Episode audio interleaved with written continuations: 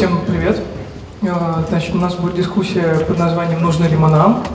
И первый вопрос, который я хочу задать, очень простой. Мы видим, что человек пытается создать нечто подобное себе, и процесс этот э, захватывающий и одновременно достаточно жуткий. Э, Поэтому первый главный вопрос, зачем, собственно говоря, мы вообще это делаем? Вот. Кто хочет начать? Я начну, а, потому что мы делаем это, потому что если мы это не сделаем, это сделают за нас. Совершенно точно, и сделают за нас, ну, собственно говоря, все те остальные компании, которые в том числе являются партнерами фонда Сколково, Microsoft, Intel, Boeing и так далее по списку, потому что компания, которая сейчас не занимается искусственным интеллектом, на самом деле скоро вылетит просто в трубу и станет банкротом. Если мы не будем этим заниматься, не будем создавать ту поляну сейчас, то тогда я думаю, что нашу экономику ждет очень, очень пл- плохое будущее. Вот основная мотивация, то, что не дает мне спать, потому что если мы не будем заниматься, это сделают другие совершенно точно без нас. Ну, Я услышал вопрос чуточку шире. Мы э, в таком общечеловеческом смысле. И э, вообще говоря, в этом смысле э, это тот же самый вопрос, который можно адресовать вообще к науке, зачем мы лезем в познание, зачем мы пытаемся создать что-то новое. И ответ здесь достаточно глубокий, и как не, может быть, напыщенно прозвучит, э, это все продолжающее э, продолжающаяся последние там, несколько столетий идея оспорить первенство Господа Бога на создание чего-то нового. И в значительно более грубой форме, чем создание искусственного интеллекта, это выражается в синтетической биологии, где идет попытка не просто воспроизвести систему мышления, а попытка создать вообще искусственную жизнь как таковую, э, в формах, которые, которые ни природа, ни эволюция, никто вообще не создавал. И вот эти вот технологические возможности бросать этот вы- вы- вызов и попытаться на него отвечать, это действительно э, ну, возможности. Ну, не буду приводить из- известную историю про кота, все-таки это под запись. Но, в общем, почему человек э, изобретает искусственный интеллект? Потому что он наконец-таки смог это сделать. У него это начало получаться. И тут буквально прорыв последних двух лет он показывает. Ну, а в чем Альберт абсолютно прав, что любой ящик Пандоры, если открывают, то туда надо нырять первым. Потому что всякий, кто начинает задумываться на любой философский вопрос и, или просто что-то не делает, то через там, ко- короткое время оказывается на обочине. Ну, примеров таких, так сказать, историй, когда цивилизация была развита. вот- Кодек. Да, кодек, ладно, вот знаете, вот мой любимый пример, съездите в Вену. Это была столица одной из крупнейших мировых империй, а, ро- родоначальница, ну, наверное, 30% фундаментальных школ конца 19 века. Вот посмотрите на это кладбище интеллектуальной мысли, и так будет с каждым. Я, кстати, был в техническом музее Вены, и мы с сыном ходили, смотрели внимательно. Мы поражены вообще количеством техники, которую Австро-Венгрия производила. Это удивительно. Они действительно сейчас и остались э, хорошо промышленно развитой страной, но, конечно, уже ни в какое сравнение не идут с, э, ну, скажем так, с Кремниевой долиной. Интересно, э, что мы, конечно, Женя, очевидно, я, я понимаю, почему мы оказались на одной панели, потому что мы на разных полюсах этого, ну что ли, может быть, фокуса. Экзистенциальные вопросы меня совершенно не волнуют. Вот, вот я, э, я не, не в этом бизнесе нахожусь. Меня волнует прежде всего экономика. А экономика у нас такова, что если мы сейчас этого не сделаем, то тогда сделают это за нас, но те рабочие места, которые будут из технологического замещения происходить. Ну, вспомните, телефонистки. Где телефонистки? Где машинистки? Нет их, да? Но просто эти рабочие места возникли все равно в нашей стране и в других странах тоже возникнут. А в этот раз они возникнут не в нашей стране. В этом проблема э, новой волны технологического замещения. И вот, собственно говоря, если это произойдет, это будет страшный кошмар. Серьезно. Ну, вот здесь я только чуть-чуть э, маленькая оверды. Э, Вот экзистенциальный заход, он на самом деле очень нужен, и особенно в этой теме, потому что вот э, был блестящий доклад Альберта, я с огромным удовольствием послушал, но вот мне все время хотелось, вот дорвавшись до микрофона, сказать, что смотрите, коллеги, вот только что выбрали Трампа, и в выборах Трампа очень существенный фактор – это страх огромного количества людей перед тем технологическим будущим, которое оно нам сейчас рисуется. Потому что, причем страх не теоретический, а это просто экстраполяция их страха перед уже случившимся э, изменением последних 20 лет. То есть люди абсолютно уверенно понимают, что наступление технологических изменений лишает их работы и смысла жизни. И есть медицинские данные, вот у меня в Фейсбуке они есть, кто видел, что смертность 45-летних плюс э, белых мужчин растет в Штатах, это против тренда всего мира. Иными словами, когда мы говорим об экономике, мы должны понимать, что риск социальной отдачи очень высокий, поэтому понимать некую человеческую природу, отношение к тому или иному явлению и играть с ней, это очень важно. То есть вот это надо всегда очень грамотно балансировать, потому что э, такой безусловный рывок вперед, он рисует вы, вы, вызвать очень мощную социальную отдачу. А примеров, когда социальная отдача э, была очень тяжелой и глобальной, там социальная, это мы знаем множество. Если смотреть на развитие искусственного интеллекта как на вызов природе, то понятно ли уже сейчас, какими сложностями мы столкнемся на этом пути? Да, на, на, на, наверное, некоторые вещи действительно ясны, а, и Александр Петрович вначале упомянул об одной из них. Мы не знаем точно, как работает искусственный интеллект. Мы, в докладах, я уверен, мои коллеги поговорят еще об этой теме, но тем не менее если говорить о нейронных сетях, это чисто статистическая вещь. И каким образом они делают свои выводы, особенно связанные с а, так называемым life critical системами, вообще одному Богу известно. Значит, это страшно вообще. Мы, мы не знаем, как она думает. А, мы не знаем причин, по которой она так, такое приняла решение система. И это на самом деле серьезный озабочивающий фактор. Да, нейронные сети котиков определяют практически стопроцентно.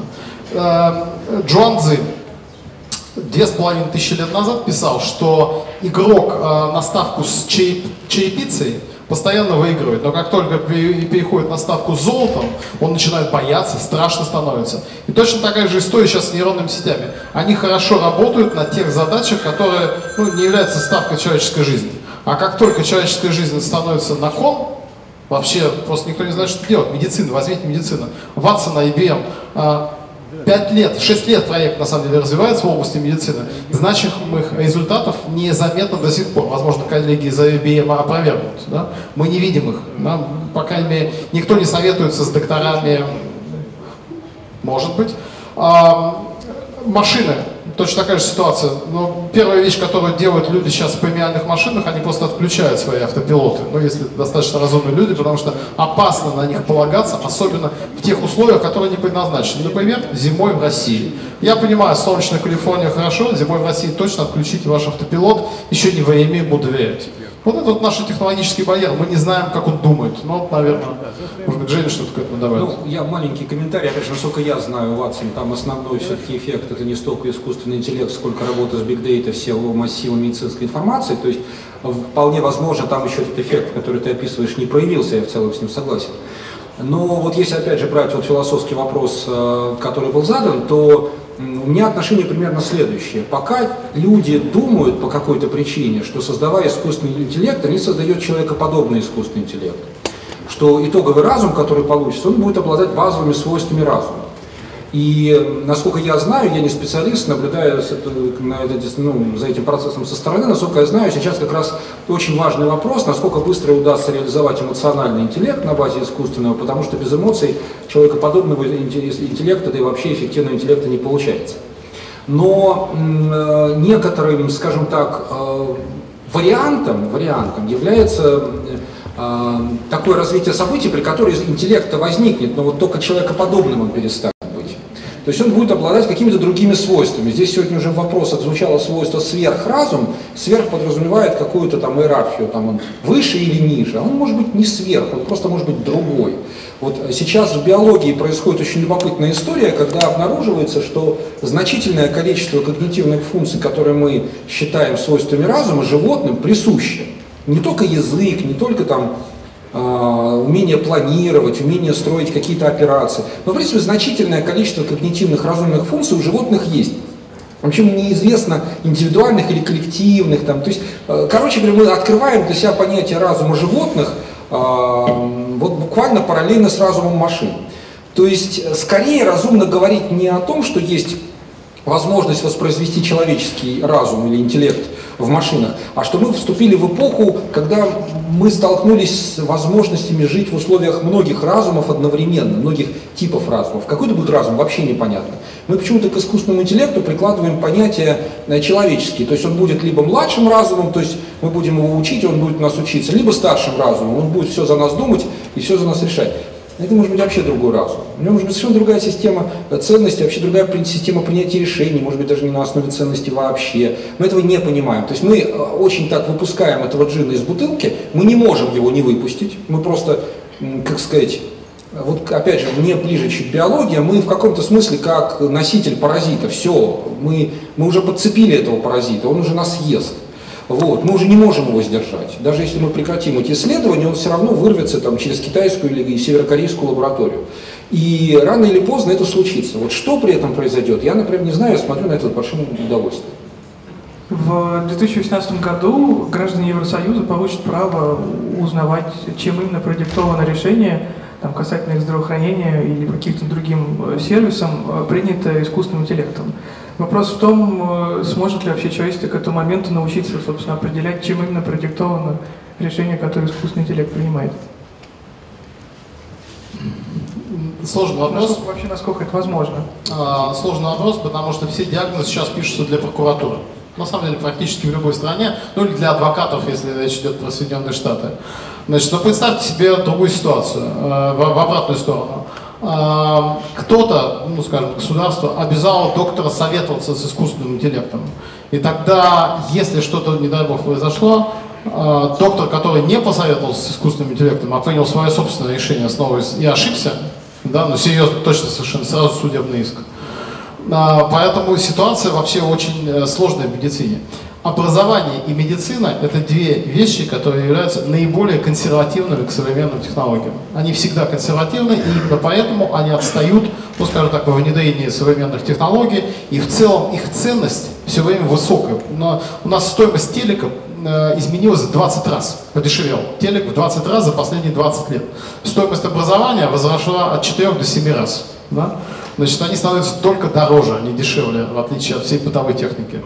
А, поэтому я думаю, что вопрос не решен никем на текущий момент вообще. Значит, э, как, как он будет решаться в Европейском Союзе, я думаю, что на самом деле он будет решаться так же, как и практически везде. Мое мнение, это прежде всего человек, потому что в конце концов отвечает за человек, и врачи будут последними, которые уступят э, свое мнение искусственному интеллекту. Ну, врачи это как пример. Понятно, что если мы ждем, что искусственный интеллект появится в, во многих сферах жизни, то вопрос будет возникать, естественно. Ну, а, вопрос чрезвычайно интересный, и он, вообще говоря, в продолжении предыдущего о синтезе, а, мы говорили о синтезе а, разных типов разумов, а сейчас мы говорим вообще о синтезе права, область, областей права, распространяемых на машины и на людей.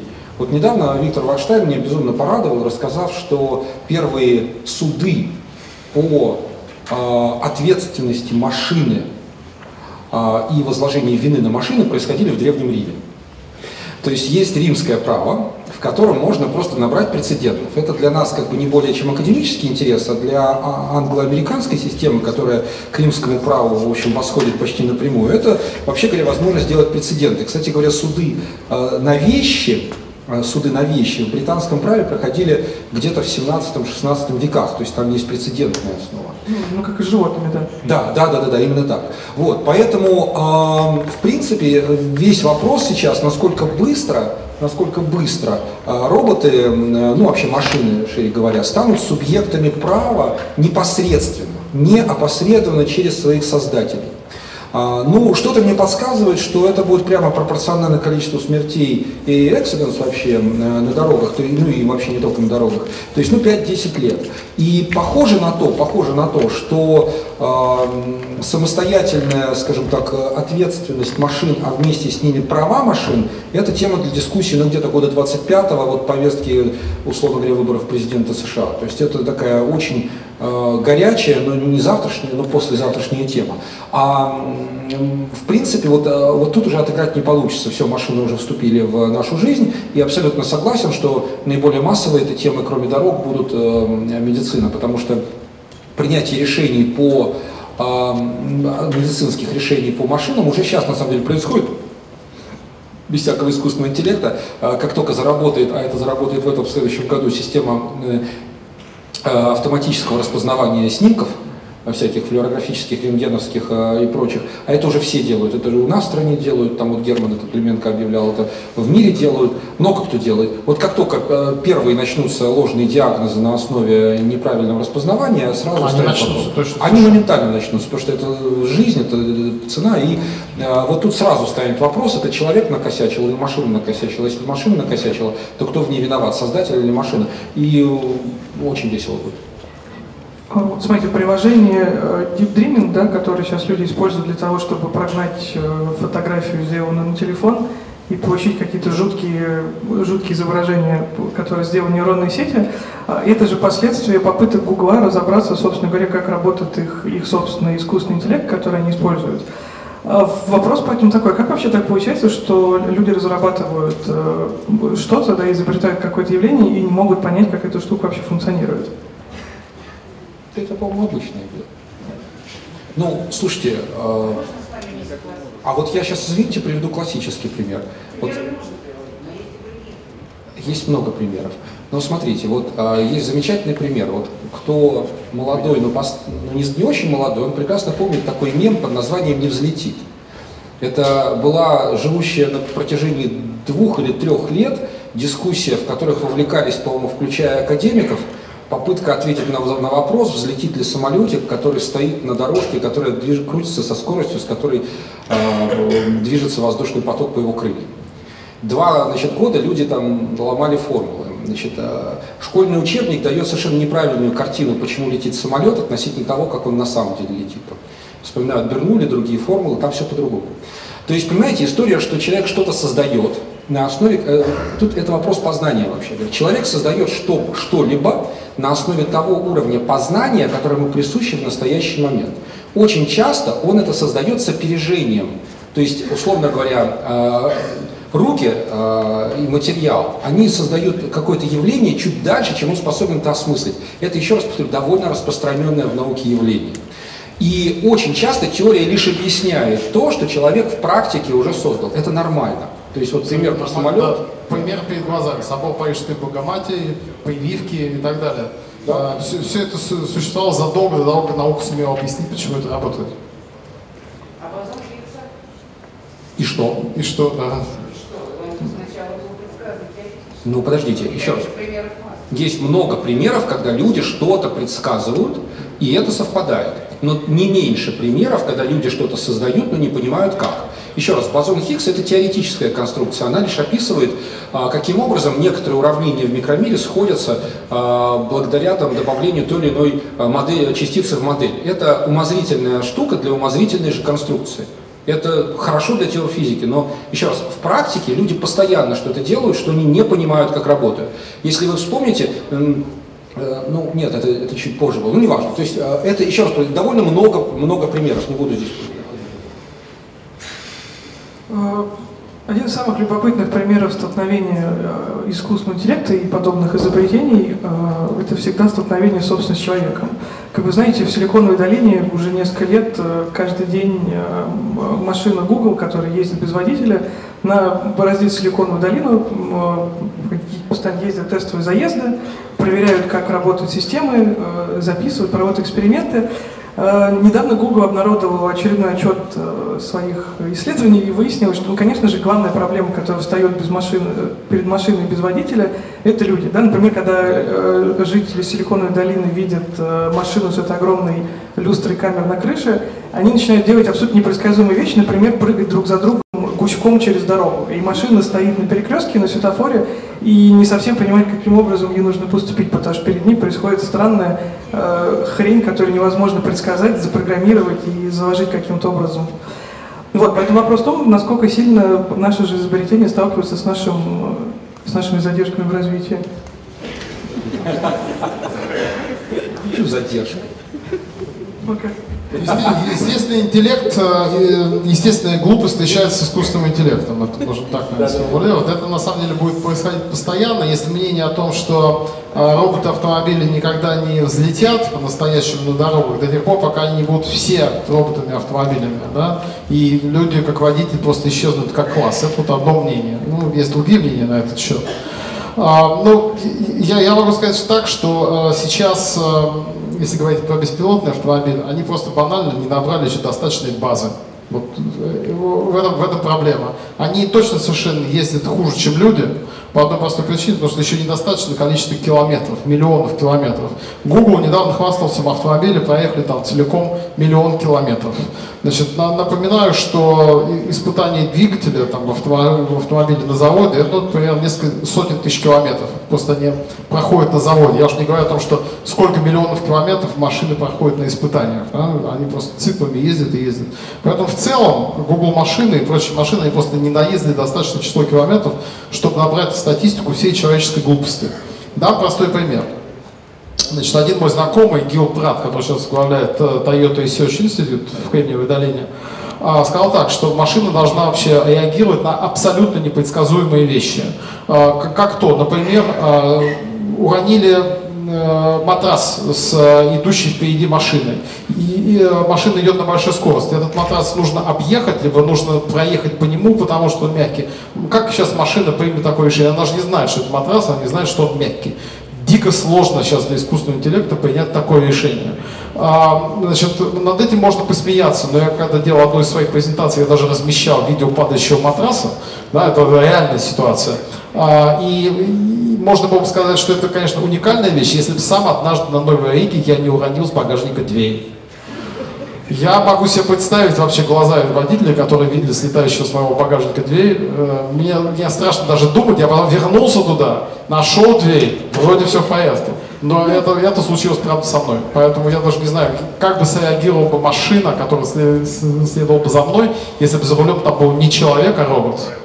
Вот. И, вот совершенствование искусственного интеллекта водителя, да, оно еще далеко впереди, и э, сейчас, скорее, задача тех, кто занимается искусственным интеллектом для того, чтобы заменить человека за рулем, это как сделать машину более безопасной. Не как просто сделать абстрактного водителя, а как конкретно обезопасить сидящего в машине человека, какую бы функцию он не выполнял, пассажир или водитель.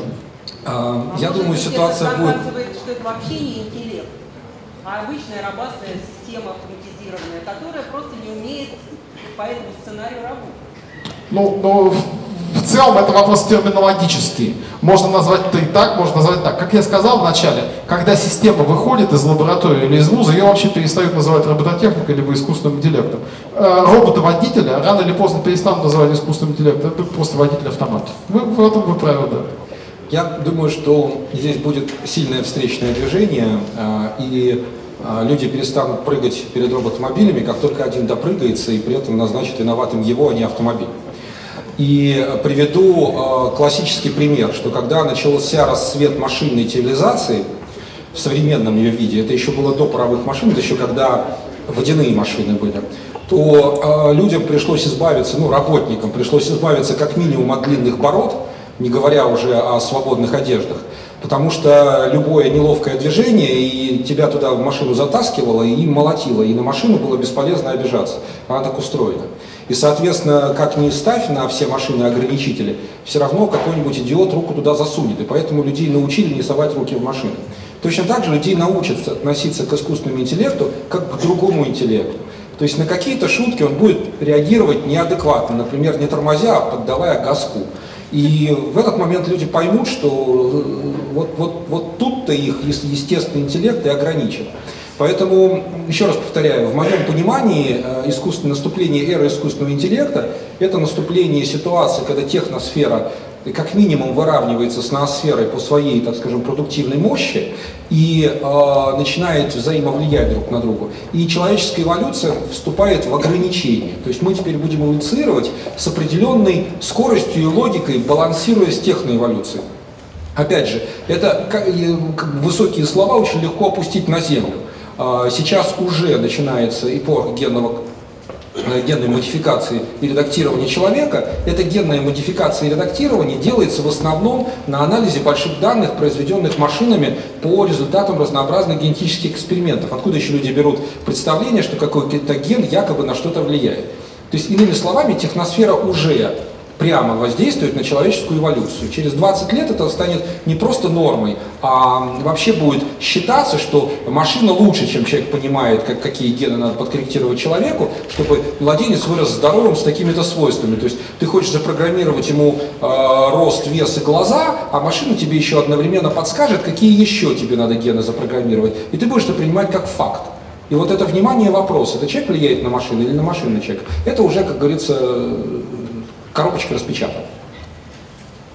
Извините, господа, дискуссия, дискуссия раскололась настолько, что очень далеко ушла от поставленного вопроса, а именно, так нужны ли мы нам? И я хочу обратить внимание, что вот это э, расплывание дискуссии есть прямое следствие того, что вообще понятие интеллект не определено. Естественный интеллект, и тем более искусственный по отношению к естественному. То есть на самом деле э, э, нужны ли, нужны ли мы нам, это э, вопрос, э, если рассматривать его как общественный, это совершенно один подход, а если рассматривать его как конкретный для каждого человека, это совершенно другой вопрос. Мы же еще не закончили, правда? Да. Вообще вопросы в конце можно будет задавать, все сразу на них ответят. Эм, несколько лет назад я ездил в э, лабораторию Google X, это полусекретное подразделение Google, которое как раз занимается э, поиском вопросов, которые встанут перед компанией и человечеством там, через 10-20 лет. Это люди, которые делали Google очки, они пытались сделать Jetpack, но поняли, что это очень дорого, шумно и бесполезно. Работали над телепортом, поняли, что пока это мало возможно сделать. Над скейтбордом из «Назад будущее». И в том числе, конечно же, они начали, э, собственно, разработку беспилотного автомобиля Google. И глава э, Google X, он весьма категорично размышляет, он говорит, что в целом задача искусственного интеллекта и подобных э, изобретений заключается в том, чтобы выключить человека, в принципе, из какого-либо процесса принятия решений. То есть вот в момент, когда человек будет ехать в машине и не сможет вообще никаким образом влиять на, на ее поведение, вот тогда будет хорошо, потому что по мнению, э, по мнению Google X, люди, в принципе, это достаточно скудоумное создание, которое только занимается, чтобы вредить самому себе. Вот, поэтому вопрос, что с этим делать? И где Давайте сначала, я думаю, что нужно поговорить немного про Google X, а, потому что, мне кажется, Google X довольно плохой в этом смысле пример. А, это как чемодан без ручки, а, потому что Google нести его тяжеловато, а просит жалко.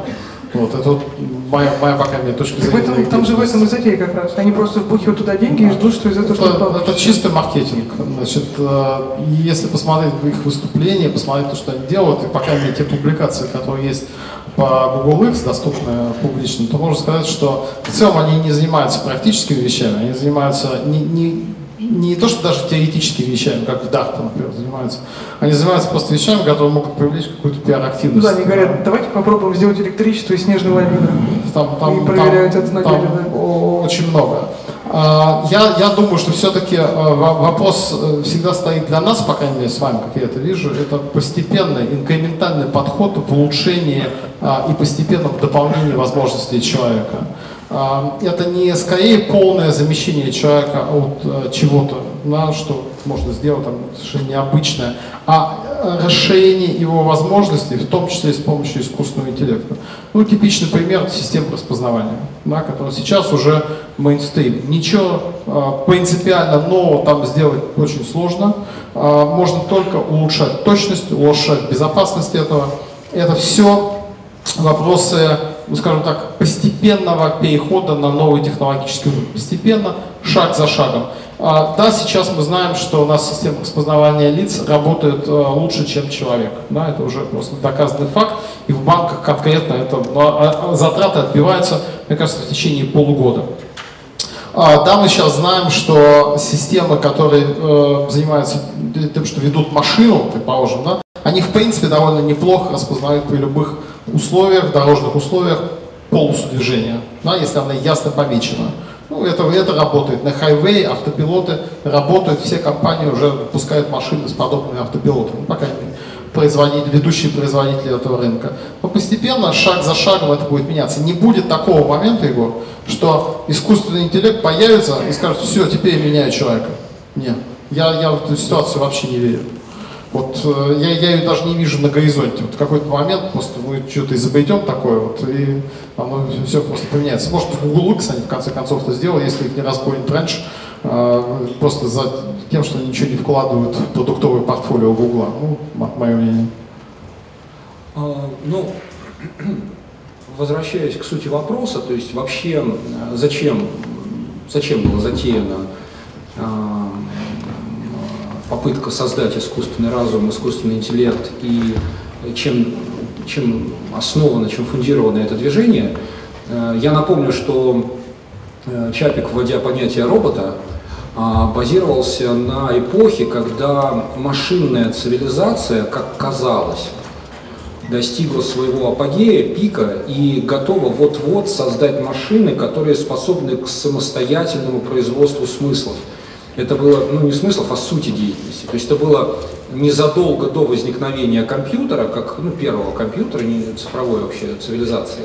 И поэтому еще главной сутью э, думающей машины казалось, ну тогда, условно говоря, не софт-ахак, то есть, условно говоря, люди хотели создать идеальную машину, воплощающий, так скажем, саму идеологию машинной цивилизации. А, мне кажется, что здесь а, в основе, все-таки вот здесь не, не отделаться без определенного смысла философии там, или какой-то природы, попытки понять природу мотивов человека.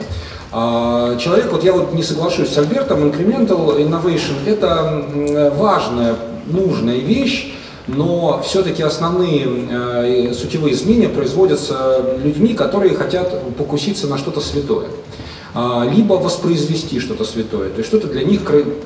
краеугольно важное. В нашем э, российском дискурсе это играет это тяжело иногда озвучивать, потому что у нас в свое время религию вытравили, вместо нее привелась там квазирелигия, потом еще что-то, нам тяжело про это говорить. Но для классической европейской цивилизации ответ довольно простой. Э, всегда. Это попытка а, воспроизводства, еще раз повторю, это попытка проверить, насколько мы достигли креативной способности, сравнимой с Творцом, и насколько, вот опять же, в русском слове «творец» с маленькой буквы, э, в том смысле, в котором я говорю, «творец» с большой буквы. То есть насколько мы приблизились к Творцу в наших способностях хоть что-то сделать, чтобы утверждать, что мы сделали следующий шаг. Еще раз повторю, возможно, в какой-то прагматичной аудитории все, что я говорю, выглядит каким-то новым сотрясением воздуха.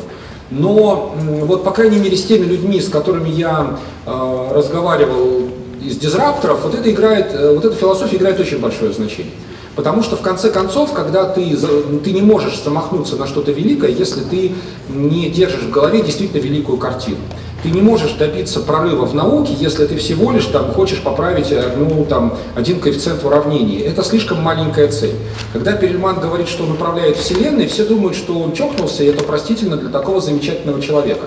Он не чокнулся. Он стал таким замечательным человеком только потому, что у него в голове э, система, влияющая на развитие Вселенной. Иначе бы он не был Перельманом. Коллеги, все наоборот. А, поэтому, когда мы говорим, что мы замахнулись на э, разум, как на artificial, очень важное слово artificial, когда мы говорим, что мы создаем рукотворный разум, это означает, что мы еще раз проверяем, приблизились мы к Творцу по своим способностям или не приблизились. Когда мы приблизимся, мы поймем, что это все равно мало. Есть еще много того, что мы не можем воспроизвести. Это будет следующий шаг, мы, я не готов сказать, что это будет за шаг. Но эта попытка есть. Соответственно, эм, для всех, э, скажем так, эм, в вопросе, вот возвращаясь к теме дискуссии, нужны ли мы нам, мы сейчас проверяем, вообще говоря, насколько человек есть разумное существо, э, алгоритмически мыслящее. Грубо говоря, э, двуногое бесперьев мы уже прошли, рационально мыслящее существо этого достаточно для определения человека или недостаточно. Если окажется, что рациональное мышление воспроизводимо рукотворно, то значит человек это что-то больше. Тогда будем искать, что больше, и будем понимать, что больше. Но сейчас мы пока воспроизводим вот это вот э, рационально мыслящее существо. И э, вот этот вот э, такой вот поиск себя в отражении э, материальном, это, это колоссальное значение. Именно поэтому, кстати говоря, э, такое вот есть эта вот Анка Вэлли знаменитая, да, а, очень интересный психологический эффект в, в восприятии робота. То есть наиболее отвратителен робот, который человекоподобен, но, но при этом по нему видно, что это не человек. Вот именно в этот момент в наибольшей силе проявляется э, отторжение. То есть когда это вот э, вот ребята из промобота молодцы, они сделали максимально не человекоподобного, но эмоциональное существо. Вот если они сделают его еще человек более человекоподобным, он начнет вызывать отторжение. Это, это просто доказано. Соответственно, вот, э, вот этот вот феномен, который вот я описываю, некая психология восприятия робота, психология восприятия искусственного интеллекта, он в России, по-моему, почти не изучается, к сожалению. Я вот, по крайней мере, ну, если здесь есть люди, кто изучает, то очень признателен. Я... Да, очень приятно. Томский университет, мне кажется, она не здесь, она в Томске сегодня, но вот, тем не менее, вот да, а, это вот знакомая моя очень занимается. Это очень важно, потому что, еще раз повторяю, а, если мы особенно описываем потребительские свойства продуктов, то есть способность людей покупать, доверять, роботам, использовать их в своей жизни, то вот это, то, что многим математикам здесь кажется болтовней, это на самом деле то, от чего зависят деньги, которые заработают на этом все. Причем основные деньги. И э, поэтому еще раз повторяю, когда мы, вот возвращаясь к вопросу, когда мы э, начали создавать роботов, надо понимать, что человек на самом деле создает себя, он хочет понять свои возможности, он хочет их раздвинуть. Грубо говоря, зачем создается роботоводитель? Потому что да, удовлетворение от вождения машины есть, но все-таки человеку хочется переезжать из точки А в точку Б, занимаясь при этом своими делами. Все-таки э, быть э, водителем это не мечта для большинства водителей, именно поэтому они плохо ездят, потому что они не хотят совершенствоваться в вождении, они не хотят постигать тонкости управления, они хотят переехать из точки А в точку Б, он хочет отбросить это от себя. И вот эта вот тонкая разница, что является человеческим, а что можно отбросить на машину, вот это на самом деле э, и есть суть э, поиска в этом вопросе. Я попробую дополнить, Егор, чуть-чуть. Значит, все-таки действительно хочется вернуться к теме, нужны ли мы нам, потому что нас здраво все время коллеги возвращают в это. Мне кажется, постановка вопроса хорошая, но недостаточно четкая. А, какими нужны мы нам? Вот это, наверное, правильно добавить, если мы добавили слово «какими», потому что это качественная характеристика. И э, я поймал себя на том, что на самом деле ответ «какими нужны мы нам», он уже дан. Некоторое время назад, э, кажется, э, Research Center опубликовал довольно известное исследование по компьютеризации работы. Это Майкл Фрай и другие, там, там оно, оно много пиарилось, публиковалось. Серьезные исследования, они компьютеризировали там очень серьезную базу данных, 700 специальностей рассмотрели. И они выделили три измерения, в соответствии с которыми а, человек отличается от машины. Эти три – это креативность, то есть способность что-либо придумать, социальное взаимодействие с окружающими и манипуляция объектами. Соответственно, они все специальности ранжировали по вот этому. И на самом деле выясняется, что мы нужны нам только тогда, когда мы делаем вот эти три вещи. Креативность, социальное взаимодействие и манипуляция с объектами. По мнению британских ученых, такой мем британских ученых, тем не менее, они считают, что, э, например, профессия садовника никогда не умрет. Да? Потому что она требует высочайшей степени креативности и манипулирования объектами внешнего мира. Да? Можно стричь газон, тут, там, цветы правильно рассадить. А, таким образом, ответ на вопрос, нужны ли мы нам, он заключается в том, что а, да, мы нужны нам, но только тогда, когда у нас есть высокая степень креативности, социального взаимодействия, и манипуляции объектами внешнего мира. Мы хорошо это понимаем. А, логично ожидать, что мы пытаемся таким способом решить какие-то свои проблемы, правильно? Вы можете перечислить э, максимально при одном ключе, какие именно проблемы человечества искусственный интеллект может решить? Ну, я попробую э, набросать. Значит, ну, во-первых, э, если нарисовать некую функцию времени развития человечества, главное, что у нас, разви... главное, что у нас развивается, это у нас развивается, условно говоря, а, объем самостоятельного принятия решений на конкретного индивида. Вот это вот э, абсолютно точно функция времени.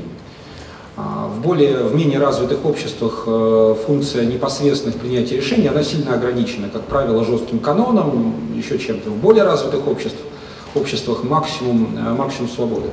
А, иными словами, человечество хочет отбросить от себя ограничители, заставляющие их воспроизводить какие-то рутинные стандартные действия. То есть все, что может быть стандартизировано, автоматизировано, все, что требует повторения, все, что можно алгоритмизировать, это должна делать машина. Очень простая функция. Человеку нужно максимум свободы. Второе, человеку нужны максимум возможностей для познания, самопознания, в том числе творчества и креативности. Иными словами, опять же, это тоже прямая функция по времени, когда э, чем больше человек имеет возможность охватить своим разумом, своей волей, своим желанием, своим достижением, тем ему комфортнее. То есть чем больше цивилизация расширяется в пространстве, тем она умнее. Это также и к человеку относится. А, иными словами, мы перекладываем на машины ограничения. То есть мы не можем, например, обладать всеми знаниями мира, не могли. Потому что мы не могли это прочитать, физически канал ограничен. Ну, запомните, э, физический носитель ограничен. Сейчас мы это можем, потому что у нас есть э, экстендеры в виде Гугла, там, Википедии и все прочее. Мы теоретически можем обладать всеми знаниями. Нам нужно не обладание знаниями, а умение добывать эти знания. То есть совершенно другой тип мышления, которое на то же количество нейронов в мозгу позволяет суммарно обладать значительно большим объемом знаний, которые у нас в операционном управлении. А, иными, иными словами, а, человечество интересует расширение своих, человека интересует расширение своих возможностей, увеличение доли своей свободы.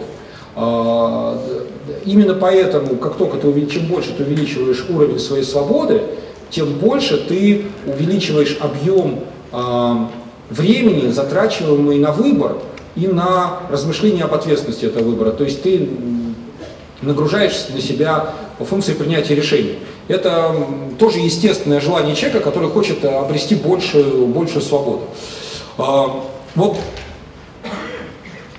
ну это вот кратко то, зачем нам все это нужно. А, иными словами, так же, как человеку любому хочется увеличить свои возможности, ну, на протяжении естественной жизни, точно так же человечеству в целом хочется увеличить уровень своей свободы, очень хочется, хочется увеличить уровень своей осознанности, очень хочется увеличить э, возможности реализовывать функцию познания. То есть больше знаний, больше возможностей, больше э, кругозор и больше э, идей для творчества. Вот опять же вернусь к тому, что, э, пожалуй, главное, что нас отличает от машины, это не возможность, а потребность в творчестве и ценность нового по отношению к ценности воспроизводства. Вот это, пожалуй, главное, потому что почему не, не имеет никакой ценности, по большому счету, кроме сиюминутной, воспроизводства фотографий в стиле Тициана. Потому что ценность-то была не в том, чтобы нарисовать как Тициан. У него масса учеников рисовала как Тициан, это не имеет ценности. А в том, чтобы создать по-другому что-то. И вот в этом была ценность, чтобы нарисовать не так, как Тициан. В этом, был, в этом была ценность любого следующего художника. Я, я наверное, подойду с другой, с другой стороны. Женя, в принципе, все правильно сформулировал, но я все-таки с другой стороны подойду. 19 век была проблема создания ресурсов. Значит, э, люди строили фабрики новые, осваивали новые способы производства, нужно было просто больше банально создавать. Создавать, создавать, создавать. Ну, э, индустриализация там, и так далее, и так далее. 20 век, я бы сказал так, это парадигма контроля. Значит, мы нас создавали много чего другого, да, но как научиться вообще все это контролировать? Потому что ну, безопасность железных дорог и на самом деле даже всего остального транспорта существенно повысилась ну, даже с того момента, когда изобрели какие-то электромеханические способы подсчета чего бы то ни было. Значит, как мы можем контролировать эту информацию? 20 век также породил практически необъятный поток цифровой информации. Ну, 21 век продолжил эту тему. А, и задача сейчас уже не в том, чтобы производить вещи. Задача не в том, чтобы контролировать, собирать эту информацию. Мы и так же собрали. Задача теперь состоит в том, что делать с собранной информацией. У нас проблема фильтрации и проблема принятия решений на основе той информации, которая есть. Собственно говоря, тот искусственный интеллект, который сейчас мы начинаем создавать потихонечку, он решает, а что делать с той информацией, которую мы создали, да? А, и какие решения полезные для общества мы можем принять. А, есть замечательная книга «Парадоксы роста». Сергей Петрович Капиц написал, мне кажется, это последняя его монография.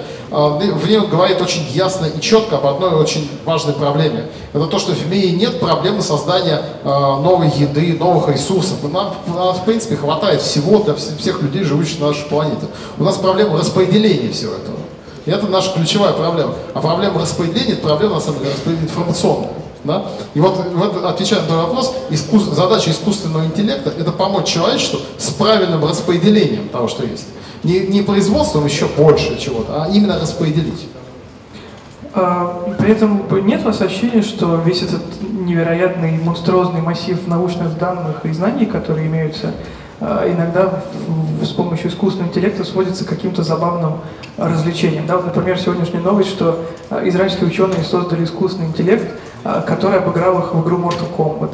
Да, или значит, компания Adobe разработала программу, которая позволяет людям э, легко и быстро создавать 3D-модели из фотографий, не прикладывая к этому никаких усилий. Не очень сильно похоже на какое-то решение невероятных проблем перед нами стоящих. Ученые обычно так и подходят, они сначала начинают с полушутки, а потом приходят к чему-то серьезному. Но я дам а, пример. Кто-нибудь знает компанию Kiva Systems, которая была на Amazon почти за миллиард долларов? Ну, вот кто-то знает, да? Немногие знают о том, что началась с студенческой команды, которая выиграла в роботехнических турнирах. Казалось бы, сначала шутка была, да?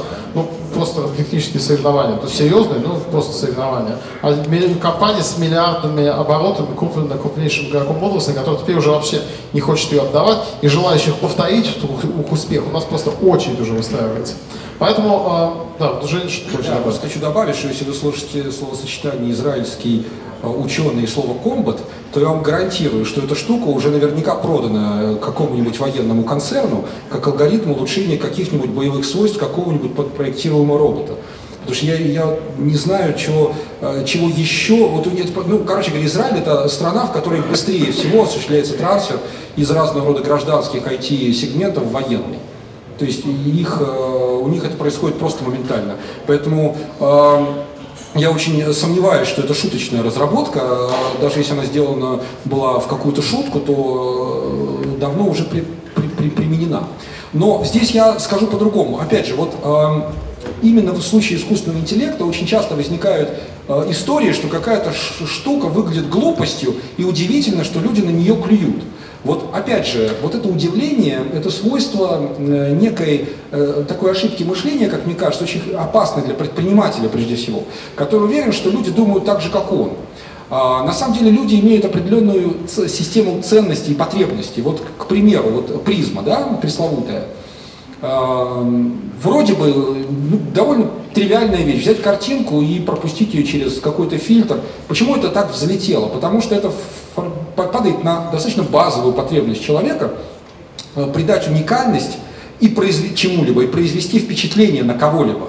Поэтому вот эта уникальность и впечатление в сумме дает очень большой value, очень большой value. Потому что когда ты фотографию своей девушки превращаешь там в копию какого-то полотна, то эта штука имеет для тебя очень большой value. И поэтому это кажется шуткой, но если ты понимаешь мышление потребителя, то это приобретает очень большую ценность.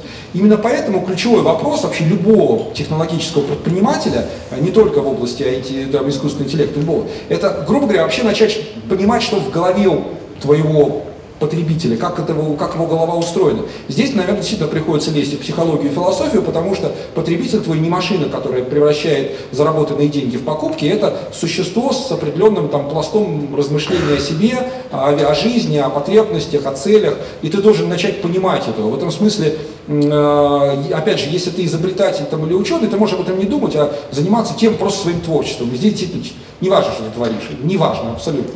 Э, важно, чтобы ты хоть что-то делал, из этого что-то может вылиться. А если ты предприниматель, ты должен обязательно находить в этом какую-то ценность, ты должен понимать ту сторону. И приведу, опять же, извиняюсь, короткий свой любимый пример. Э, э, никогда невозможно оценить результат свободного научного поиска. Вот абсолютно никогда. Самый дорогой патент в мире потенциально – самая крупная вот, лицензия вот, ближайшего будущего, это CRISPR-Cas9, генетическая коррекция, родился из абсолютно ботанической фундаментальной темы взаимодействия вирусов и бактерий. Это была просто чистая фундаменталка. Чистая фундаменталка. Из нее за 5 лет вырос самый дорогой патент, ну за 8, самый дорогой патент мира. Поэтому э, нет, не, невозможно никогда на этапе поиска оценить потенциал разработки. Вот э, в этом-то и, в этом-то человеческий интеллект когда-то и будет мериться с машинным интеллектом своей ценностью. Собственно говоря, когда вот говорится про рабочие места, которые вытесняются, именно поэтому креативные рабочие места э, вытесняются хуже, чем любые другие, интеллектуальные даже. Потому что интеллектуальные рабочие места интеллект заменит легко искусственный, а вот креативные нет. Вот будущее человечества – это человечество, которое имеет ценность в креативе, а во всем остальном э, машинный интеллект имеет значительно большую ценность.